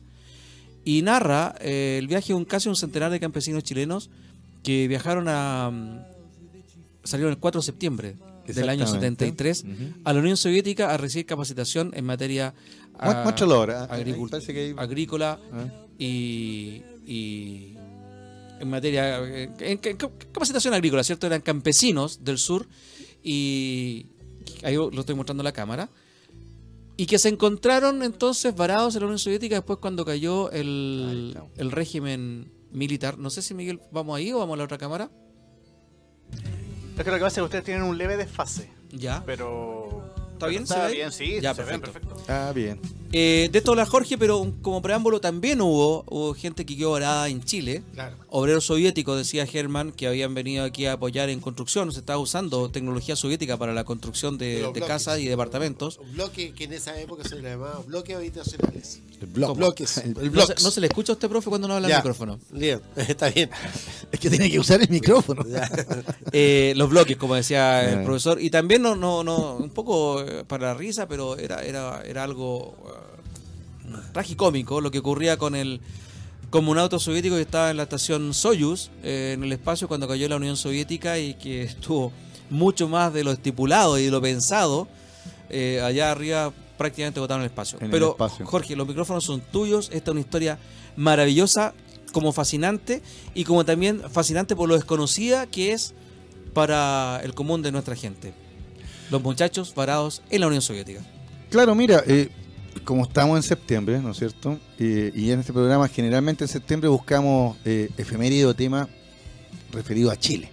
¿ya? Y años anteriores hemos contado eh, historias bastante interesantes. ¿ya? ¿Te acuerdas que hablamos el año pasado de el último discurso del presidente Allende? ¿ya? Eh, el de las Grandes Alamedas. Sí. ¿ya?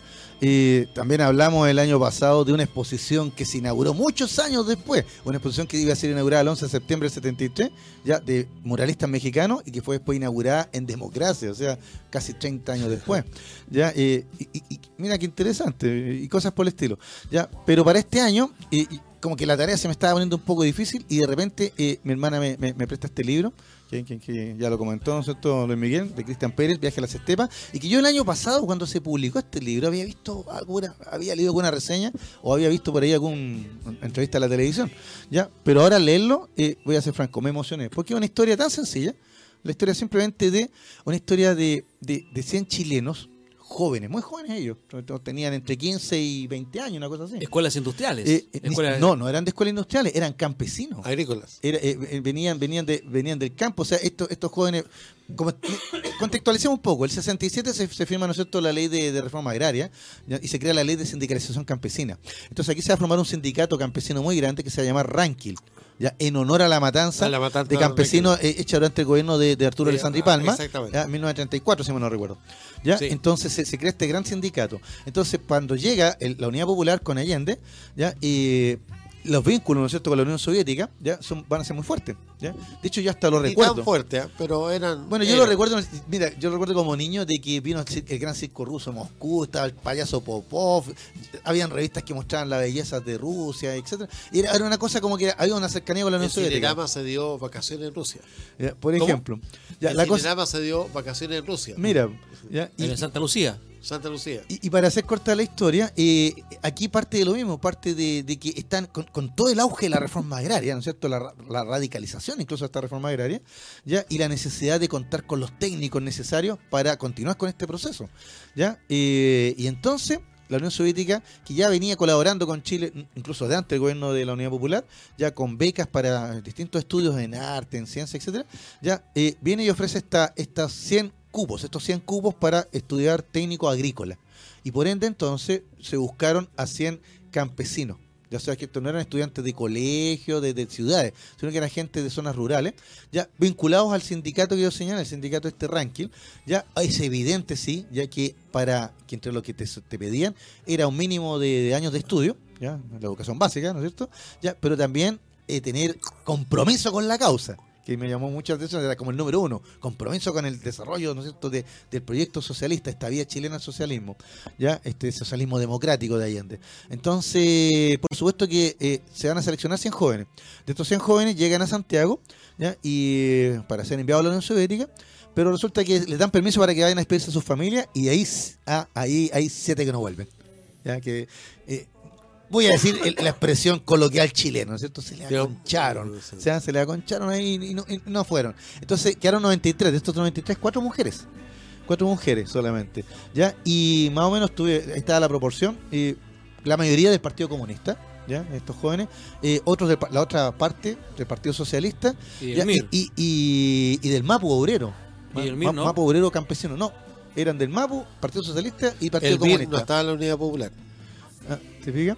Entonces, eh, la, la cosa es que estos jóvenes, es que yo, yo, me, yo me, emocioné porque me imaginé eso, imagínate, jóvenes, bueno, muy jovencitos, entre 15 a 20 años, ¿ya? Y que, que nunca habían salido de- de- del Valle de la Concagua, del Valle del Maule, ¿te fijas? O sea, era más o menos de la zona geográfica, era más o menos del río Concagua al río Biobío. ¿Te fijas? Ya, pero muchos eran de Putaendo, San Fernando, de, de Linares, pero del interior, de las zonas rurales. Entonces, que nunca habían ido ni siquiera a la capital provincial y de repente el día de la noche están en Santiago. ¿Te fijas? Ya acá les sacan los pasaportes, los les ponen todas las vacunas y por haber y más o menos los adoctrinan diciéndole, bueno, ustedes son la mejor, la mejor representación de Chile y, y tienen que prepararse bien porque van a volver tres años después, ¿ya? Y van a aplicar sus conocimientos en el campo chileno. Ahora, ¿por qué, por qué era necesario que fueran ellos, estos técnicos? Porque la Unión Soviética ya estaba enviando eh, material agrícola. Sí, Ya, y- que, eran las maquinarias y eran, Sí. los- y eran tractores. Eran tractores que construidos en el mundo, en Bulgaria, en Rumania, ¿ya? Y, y, y por eso los, la- los, los folletos, ¿ya? Venían todos en cirílico, pues, venían en ruso, ¿ya? Porque yo me acuerdo de la- una nota de mi, de, mi padrino, mi tío Hugo, que cuando llegaban acá las maquinarias norteamericanas, mi tío que no sabía nada de inglés, miraba a los monos y te armaba todo el cuento. ¿Te fijas? Ya, sin saber inglés. Ya, pero acá estos folletos todos venían en ruso. Entonces era necesario una capacitación mayor. Entonces los mandan a Rusia. Eh, iban a ir en un viaje en dos vuelos, ¿ah? pero al final los mandan en un solo vuelo de Aeroflot. ¿Ya? Eh, solo 93, como les contaba, ¿ya? Y salen el 4 de septiembre. ¿Ya? Eh, gran despedida de Gran, etcétera. ah, y ellos están. Aquí estuvo Álvaro Corbalán. Álvaro Corbalán, perdón. eh, Luis Corbalán. Luis Ah, Corbalán. del Partido Comunista, Eh. claro, que fueron los grandes promotores de toda esta idea y, y- y muy querido por estos jóvenes. Y yo insisto, jovencitos, ¿no es cierto?, que no habían salido casi del campo y de repente están en la capital y de repente van a volar en, en- en un avión soviético. Ya, ellos el vuelo pasa, hace todo un, un- todo un periplo que ¿no es cierto? pasa por Brasil, pasa por el Atlántico, pasa por norte de África y al final, después de varias horas, ¿no es cierto?, llegan casi un día, ya llegan a Moscú. Ya, y en Moscú son recibidos y agasajados. Ahí había muchos cubanos en Moscú y ellos van a ser de, de traductores. Incluso uno de los traductores, me, me- me gustó también la historia, era un ex combatiente de la guerra civil española, un republicano, que se quedó en la Unión Soviética. ¿te fijas? Y él recibe a estos chiquillos y, y les sirve de traductor y los pasean por, por, por Moscú, que el Kremlin, ¿no es cierto? Que el metro, que el museo aquí. La O sea, Plaza Roja. La Plaza Roja, o sea, imagínate, yo pe- seguía pensando en estos, hay que decirlo, estos guasitos. ¿Te fijas? Estos, estos niños, ya, y fascinados. Ya, bueno, después viene ya el, el viaje más largo, porque después de un par de días en Moscú tienen que dirigirse al interior de Rusia, un, lugar indeterminado entre Rusia y Ucrania, en, la, en la- en la misma estepa. Y que por acá tengo el nombre, préstame un cachito del libro. Akitritsky. Exactamente, por eso que lo necesito, porque por- ah, no- no- primero ellos viajaron a, a Krasnodar, ¿ya? ese era el, el punto donde eh, eh, tenían que llegar. Y las anécdotas que van contando estos jóvenes ya son notables, porque ellos cuentan que salen de Moscú en, en tren y eran tantas las horas en el tren que ellos pensaban que se habían devuelto a Moscú, ¿ya? cuando en realidad todavía iban en viaje a Krasnodar, ¿te fijas?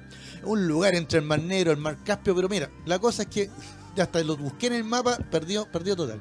¿ya? Lo simpático que mm, ese no era su punto de llegada, sino que de ahí tenían que llegar a un pueblo petrolero, ya que era la única actividad de ese pequeño pueblo, ¿ya? Y aquí está, que se llama, se llama Aktirskirch. ¿Existirá todavía ese puerto? o sido- Yo lo voy a, vamos, en una- lo vamos a tener que buscar ahí en Google probablemente si está todavía este- esta, esta ciudad. Dice 56 kilómetros al sur de Krasnodar. O sea, estaban en la nada misma. Un pequeño pueblo que, que se regía simplemente por, por el petróleo. Y, sus trabajadores era esa su rutina. Salir a trabajar temprano, ir al colegio de los niños, después retirarse temprano por la temperatura, el frío, ¿no es cierto? ¿Ya? Y trabajar. ¿Te fijas? Y llegan estos 93 chilenos. ¿Ya? ¿Ya? Todos varones, excepto cuatro mujeres. ¿ya? Y, y yo voy a decir la palabra, a chasconear a estos rusos. ¿Ya? Porque eran muy jóvenes, chilenos, y iban vestidos a la usanza de la época. Con pata elefante, con minifalda, las chiquillas, ¿no es cierto? Con estos, eh, este- con estos chalecos con hartos colores, así en franja. O sea, y, pelo largo, barba, ¿ya? Mu- Muy, muy, muy a moda estos chilenos. ¿Te fijas? Y llegan a, a este pueblito, a- la- perdido la estepa rusa, ¿ya? E inmediatamente causaron furor entre las mujeres rusas, las jovencitas, lo cual va a traer los primeros conflictos entre los rusos del pueblo y los chilenos. O sea, se acabó la hermandad socialista. Eh, es que ahí viene lo simpático. Este pueblito era tan chico que solo tenía 10 policías. 10 policías nomás, ¿te fijas? ¿Ya? Y, y estos 10 policías estaban a cargo de la seguridad. Los chilenos llegan, lo instalan en el liceo, donde van a estudiar la, la técnica agrícola, les dan todas las normas, se levantan a tal hora, se acuestan a tal hora, desayunan a tal hora, hacen ejercicio y todo ordenado. Ahora, ya en, el, ya en, esta, en esta ciudad, en este pequeño pueblo ruso, ya no hay traductores, po. Entonces estaban obligados a aprender el ruso.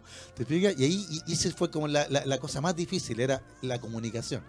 Pero ustedes saben que el lenguaje del amor no necesita ningún idioma. Inmediatamente estos chilenos ya cumplían con todas las normas. Se acostaban tempranito. Y una vez que los dejaban durmiendo y las luces apagadas, salían al pueblo a reunirse a la plaza, a fumarse su pitito, a tomar un vinito ruso. Mira, un dato. ¿Ya? El año 70, esta ciudad que se pronuncia, tú sabes que yo conozco la pronunciación Dime, por favor. rusa. Akhtirsky. Ya. El año 70 tenía 18.170 habitantes. Claro. El año 48 se iniciaron los trabajos para la construcción del asentamiento de trabajo petrolero, como tú bien decías. Exactamente, claro. Y el... Bueno, siga, por favor. Te Pero quería- mira, lo más, lo más simpático de toda esta historia, esa es la parte simpática. Y cómo estos, estos chilenos llegan a, ¿no es cierto?, que Ah. haciendo ojitos y Algo típico del gestos. comunismo. ¿Ah? El año 80 Sí. las reservas se agotaron. Sí, pero eso ya fue el 80. La consumieron así. Claro, bueno, la, la- la cosa que, por, por la ropa, el, el pelo, el, el aspecto y, y- y la picardía chilena, ¿no es cierto? Al tiro, estos jóvenes se, se hacen notar en el pueblo y se hacen queridos por la población. Los rusos los recibieron como hijos, como verdaderos hijos. Y, y aquí viene la anécdota. Estos 10 policías, de repente habían peleas, de repente con los jóvenes rusos, incluso salían a reducir armas blancas por ahí de repente. Ya, pero los policías iban, reconvenían a los chilenos y los mandaban de vuelta, ya vayan a estudiar. ¿Te fijas? O sea, un paternalismo muy grande.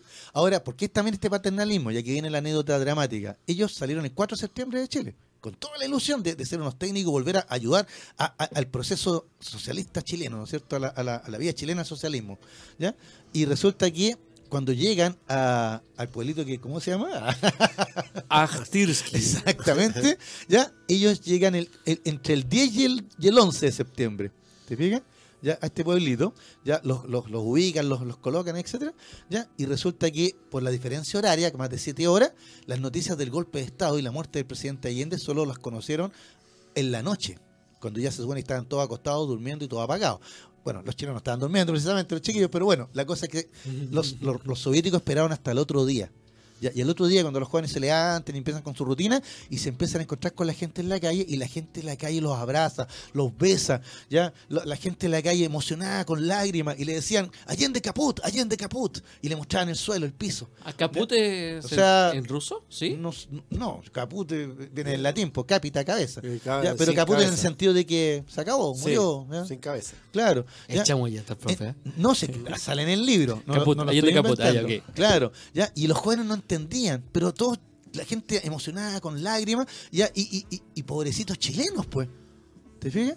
Ya, y cuando ya empiezan a enterarse, empiezan a ver las noticias con el desfase, etcétera, la primera sensación de estos jóvenes es que, Tienen que regresar. ¿y, y qué vamos a hacer acá? ¿Nos van a mandar de vuelta? Ya, primera cosa. Pero muchos, de hecho, se ponen de acuerdo y dicen, sí, mándenos de vuelta y dennos armas, vamos a pelear. Vamos a pelear por, por, por la patria socialista, pues. Mira, o sea, típico de jóvenes, si no eres joven y no eres revolucionario, No, no, Allende. Una contradicción. Claro, bueno, la cosa es que ahí los soviéticos ponen orden y dicen, no, pues, ustedes están aquí y vienen a estudiar. Así que nada de guerrilla, nada de armas, ni una cuestión. Ustedes, ustedes van a ayudar a la patria socialista estudiando. Y aprenden el ruso y estudian técnico agrícola. Y se acabó la cuestión. Pero estos jóvenes chilenos, ¿no? Vamos a huelga entonces. Porque nosotros queremos. ¿Y qué pasó con, con, con don Luis Corbalán? Queremos saber qué pasó con Corbalán. Hay que ayudar a nuestro compañero Corbalán. Y- o sea, y, y los rusos ahí dijeron ya, ¿cuáles son los cabecillas del movimiento aquí? Yo y yo. Ya, uno lo mandaron a Siberia a estudiar no sé qué cosa y el otro lo mandaron al cubano a estudiar otra cuestión. Eh, ¿Quién más quiere ser líder? Ya, se acabó. Ahí se aplicó la doctrina de partido, ¿no? A estudiar. De esos dos, aquí el libro dice que no hay más noticias. O sea, que estudiaron, que estudiaron y se titularon y quedaron viviendo en Rusia en sus respectivos lugares. Dios quiera que haya sido eso, si no están más desaparecidos que. ¿Quién sabe? Bueno, es que ahí, ¿te, ¿eh? ¿te fijas? Bueno, esa es la parte dramática. Ahora, estos chilenos, estos jovencitos, una vez que ya suceden todas estas cosas, comienza la aclimatación. O sea, el primer, la primera angustia de estos jóvenes, y mis papás, y mis hermanos, mis amigos, mis Claro. compañeros, el sindicato. Bueno, lo trágico, y hay que decirlo, es que muchos de ellos sufrieron la brutal represión del régimen militar. Fueron torturados, asesinados, desaparecidos, ¿ya? y estos jóvenes sin saber. Ahora, la tortura era por el otro lado también, porque acá el gobierno militar, cuando supo que habían 100, se hablaba de 100, chilenos en la Unión Soviética, ¿sabes lo que dijo la, el gobierno militar de la época? Fueron secuestrados por los comunistas. Y eran todos jóvenes, ¿no es que son comeguaguas? ¿Te fijas? Entonces, imagínate esas madres que habían perdido al marido del sindicato, torturados, asesinados. Y ahora, y mi hijo, ya, incluso, mira, las autoridades militares le decían, su hijo está muerto. Los mataron a todos el 11 de septiembre en el aeropuerto. Nunca viajaron, están todos muertos. Mira la crueldad, o sea, la- hasta la violencia psicológica de, estas familias que en Chile pensaban que su hijo estaba en una fosa, muerto. Y los jóvenes en, en la Unión Soviética pensaban, mi familia está en una fosa también, muerto. ¿Te fijas? Y poco a poco se empieza a generar una dinámica ya de que de repente llegaba un compañero que venía de París, de repente empiezan a llegar otros exiliados, ¿no es cierto? De repente empieza a llegar noticias y ahí empiezan a correr. O sea, si tú, por ejemplo, conocías a alguien que iba a viajar, no sé, pues a Alemania, Alemania Oriental, un papelito para mi familia. El de Alemania Oriental se encontraba en otro día y le decía, ¿tú a dónde vas? Yo voy a la República Checa, toma el papelito. De República Checa, oye, yo paso a Austria. El papelito pasó a Austria. Y así, una cadena hasta que llegaban los papelitos a Chile alcanzaron algunos y ahí se pudo hacer algún, algún contacto. ¿Te fijas? Ya, de saber que por lo menos mi hijo todavía está vivo en Rusia. ¿ya? O, mi- o- o que mi madre todavía está viva. Pero muchos no, pues muchos van a ser, van a morir, o sea, acá, acá en Chile. Así que con esa convicción, estos jóvenes estudian, aprenden ruso, se convierten en técnicos. Incluso las cuatro mujeres, mira que simpático, las cuatro mujeres siguieron estudios superiores ¿ya? y van a ser médicos después. Van a estudiar medicina. O sea, Oye, pero- estos jóvenes campesinos, digamos las cosas por su nombre, ¿habrían podido estudiar medicina ese campesino acá en Chile en esos años? Imposible, ¿no? Bueno, para hacer corta la historia, para 1976 ya, ya están, y se, se- se separa el grupo por primera vez, ya quedan unos cuarenta y tantos, siguen con los estudios, los más capacitados, otros son destinados a, otras, a otros ámbitos, cafetería, plomería, fundición, etcétera, ya, y cuatro de ellos incluso piden ingres- ingresar a las Fuerzas Armadas para venir a pelear, para venir a luchar, ¿ya? Y, pero no los entrenan los soviéticos. Esos cuatro los mandan a Sofía, Bulgaria. Bulgaria. ¿ya? Y a cuando llegan allá, nuevamente los chilenos se hacen notar. ¿Por qué? Porque cuando entrenaban militarmente, decían, ah, estos búlgaros no cachan nada de lo que estamos hablando. Entonces, cuando hacían ejercicios militares, iban cantando en el coche, Carolina. y ese era el juego. Ya, Y otras canciones más. Y todas muy divertidas. O, o- o comerciales que ellos recordaban de, de su época chilena. ¿Te fijas? Y, pero resulta que un día viene un comandante superior a ver cómo están las tropas preparándose aquí. ¿Ya? Y los chilenos se dan cuenta que este comandante sabía español. Así que no podían salir marchando Alicia, van en el coche. Entonces, ¿qué hicieron? Cantaron el. ¿Ya? Y todos enamorados de los chilenos. po. O sea, qué, qué buenos combatientes estos chilenos. Ya, a todo esto, en, esa, en Bulgaria se encontraron con otros exiliados que después van a ser miembros del Frente Patriótico Manuel Rodríguez. ¿ya? Y incluso de estos mismos exiliados, que, que algunos van a ser del Frente Patriótico, otros van a ir a Cuba, siguen con la preparación y van a terminar peleando en Nicaragua, ya como oficiales. O sea, Eso estamos hablando del año 79. Claro, o sea, para que tú veas, ¿te fijas? Entonces, eh, mira, como ya no nos queda tiempo, vamos a resumir. Básicamente, estos jóvenes chilenos tuvieron que hacer una nueva vida en una nueva patria. Los rusos, ya, de este pueblito, ya, fueron unos verdaderos padres y amigos. Incluso se van a, van a haber matrimonios, van a haber parejas, ¿no cierto?, de chilenos con rusas, pero también van a haber parejas de chilenos con chilenos, ya, y, y siempre van a tener esa sensación de que tuvieron una tremenda oportunidad pero al mismo tiempo, claro, por una gran oportunidad, imagínate lo que pudieron estudiar, pero al mismo tiempo, ya la coyuntura política, ¿no es cierto? Y la, y, y- la indiferencia y brutalidad del régimen militar chileno, que no solo los ignoró, ni hizo ni siquiera una, un, amago de traerlos de vuelta, sino que hasta mintió diciendo o que estaban todos ¿Y muertos, cuándo regresaron estos chilenos? es que no regresan todos, sino que yo hablé de la primera separación, que quedaron Sí. 43 por un De la lado. el página otro- 123 en adelante está. gracias. Pero, a- Muchas ahí- gracias, pero ya, el autor, el autor no pudo re- no pudo al final encontrarlos a todos, ¿ya? ¿Eh? Pero a los que encontró, al final, ¿no es cierto? Menciona que fue de cada uno. Algunos volvieron a Chile, para la, después ya para la década del 80, cuando empieza ya la- las protestas contra Pinochet, ¿no es cierto? Ya empiezan a volver a Chile. Ya otros se quedan en Alemania Oriental, otros se quedan en Rusia, otros, algunos que se quedaron, por ejemplo, el, el- el que me impactó mucho fue un músico que había ido primero como a para ser militar en Bulgaria. ¿ah? ¿ah? Pero cuando una, una vez que llega allá dice, no, yo no estoy ni ahí con ser militar. yo Roberto quiero- Oces. Yo quiero ser músico. Y se queda como músico. Y lo más triste es que al final muere en Bulgaria, ya solo, triste, abandonado, alcohólico. En una calle, Exactamente, borracho. claro. Entonces, es una imagen, mira, es una imagen que uno podría, o sea, no todo fue así. Algunos volvieron, tuvieron mejores vidas, otros no volvieron, otros volvieron a Chile y se dieron cuenta que ya no tenían nada que hacer acá en Chile y volvieron a Europa entonces, ¿te fijas? ¿Ya? O sea que el colofón no es precisamente el más alegre o feliz, ¿ya? Pero yo me guío con la imagen, la foto incluso de portada, de, de estos rostros, rostros medios indiados, ¿no es cierto? Pelo negro, chuzo, moreno, bien chilenos, ¿no es cierto? Que los van a enviar a la mitad de la estepa rusa. Incluso, una parte menciona ahí que estaban cerca de, de- una, de una ciudad fundada por los cosacos, imagínate, en la época de Pedro el Grande. O sea, mira dónde estaban. Pero ellos nunca dejaron de ser chilenos. ¿ya? Y siempre ¿ya? hicieron grupos folclóricos, cantaban, hacían arenga, ¿ya? Y- y siempre tuvieron a Chile en el corazón. ¿Te fijas? Pero también, también hicieron otra vida. Eh, una vida que probablemente acá en Chile no hubieran tenido. O sea, de hecho, si hubieran estado aquí en Chile, por el hecho de ser comunistas, socialistas y sindicali- sindicalistas, probablemente habrían muerto. ¿Te fijas? Algunos estarían o habrían ahí sido perseguidos. En, en un horno en Lonquén. Por ejemplo, ¿te fijas? Entonces yo encontré eh, que es una historia, mm, una historia más que historia de vida, es una historia de, de resiliencia, de trabajo, de perseverancia, ya de, de que, de que la vida continúa. ¿Te fijas? La vida continúa. Porque ustedes saben, amigos míos, que la historia es nuestra Y la hacen los Y la pueblos. hacen los pueblos. y Oye, aquí un- está el pueblo de Chile haciendo su historia. Yo, yo quería que la Payunes, quería escuchar a que la Payunes bueno, pero sí, bueno. te- la. Pero un de- detalle, por ejemplo, cosas muy bonitas en el capítulo Dime. décimo salen. Dime. Hay una, el caso de una persona de, de estos que tenían un sitio, no podían salir de la ciudad, pero sin embargo conoció una cubana, la siguió a la cubana a otra ciudad dentro de la Unión Soviética, se casó con la cubana, Claro. terminó haciendo clases en una universidad de una provincia cubana, este chileno, eh, y todos los domingos sintonizaba por onda corta el partido Colo Colo. Exactamente. Eso habla del, del, del, del, del- ¿cierto? Del, destierro, de sacarte de tu tierra, de tu gente, de, tu, de tus raíces. pero ellos no fueron desterrados, ellos, ellos iban a hacer a la, O sea, la- a la- fueron desterrados, obviamente. Bueno, al, que al En final la, quedaron negación, en la negación de, de que puedan volver es un destierro. Y mandarte a una cultura distinta, como dice León Gieco, desahuciado está el que tiene que ir a vivir una cultura diferente, por lo que sea. en Irte, por último, te vayas a Estados Unidos, que algo entendís de inglés. Pero te vayas a Rusia, donde no entiendes nada, la cultura es distinta, morirte de frío, como dijiste tú, no sé cuántas horas de gente heroica. Es de esos héroes que hay en todos los días, en las calles, que nosotros vemos y no los reconocemos. ¿ah? Estamos acostumbrados a ver otro tipo de héroes. Jorge, quiero decir nuevamente, el libro se llama Viajes a las Estepas, Viajes a las Estepas, Viaje a las estepas. Viaje a las Estepas. Cristian. Pérez. Don Cristian Pérez, que es un profesor de la Universidad Diego Portales, de la Escuela de Periodismo, eh, de esta Catalonia en la editorial. En todas las librerías. Muchas gracias por lo que nos trajiste. Realmente una historia bien, muy muy, bien. interesante, Jorge. Sacaste. A mí me emocionó esta historia. Que que yo soy muy. Me emociona como Una toda buena historia. de septiembre. ¿No es cierto? Sí, una buena Sí. historia patria. Eh, Sí. Me parece muy Una bien. buena historia para recordar este Te estás reivindicando 11. después de ese autor que leíste hace tres semanas más o menos. Ah, no, no, han- no han leído todavía terror, terror, el eh, Clau. Entre el comandante Ramiro y ese Ya, autor ya, ya. hicimos el programa. de Eh, eh, bueno, y que casi traigo a Salgari lo- para otro programa, pero bueno. No, no, sigamos con esto. Sigamos con esto. Creo que nos No, para el el, para el próximo martes, 17, tiquitiquití, ¿no es cierto? Seguimos con Chile y septiembre, pues. Vamos con empanada y vino tinto aquí. Eh, vamos a ver. ¿Cuándo, ¿Cuándo puedo hablar de Estados Unidos? Me encanta Estados Unidos. El 4 de julio. Ya, bien.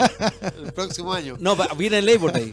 O el Memorial, no, viene el Labor Day, puede ser para. eh, ¿Cómo se llama esta cuestión del- de los brujos? Eh, Halloween. para Halloween, Para ahí puede ser. Algo bien en Yankee. Te podemos hacer un programa especial. Ya. Miguel, muchas gracias por la puesta en escena. Jorge, Gracias por la invitación, gracias a Diana por el espacio, a Miguel por estar en los controles hoy día, a ustedes dos por eh, acompañarme en la conversación que siempre es grata y se me hace cortísimo el programa. ¿Qué quieren que les diga? Así Muy que corto. Hasta la próxima semana. Hasta que la próxima semana. Nos vemos. Buenas. muchas gracias. Germán. Gracias, Jorge. Soy Luis Miguel Rotamales.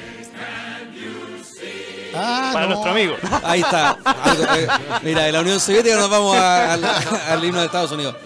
Con este, con este cierre tan patriota, cerramos la transmisión el día de hoy del Cine Restricciones del día 10 de septiembre. A contar de mañana ya está en Spotify para que lo puedas escuchar y puedas eh, escuchar nuevamente esta historia tan grata que nos contó el profesor Jorge Araya. Nos vemos el próximo martes, 17 de septiembre, a las 18.30 horas por la señal de la radio hoy.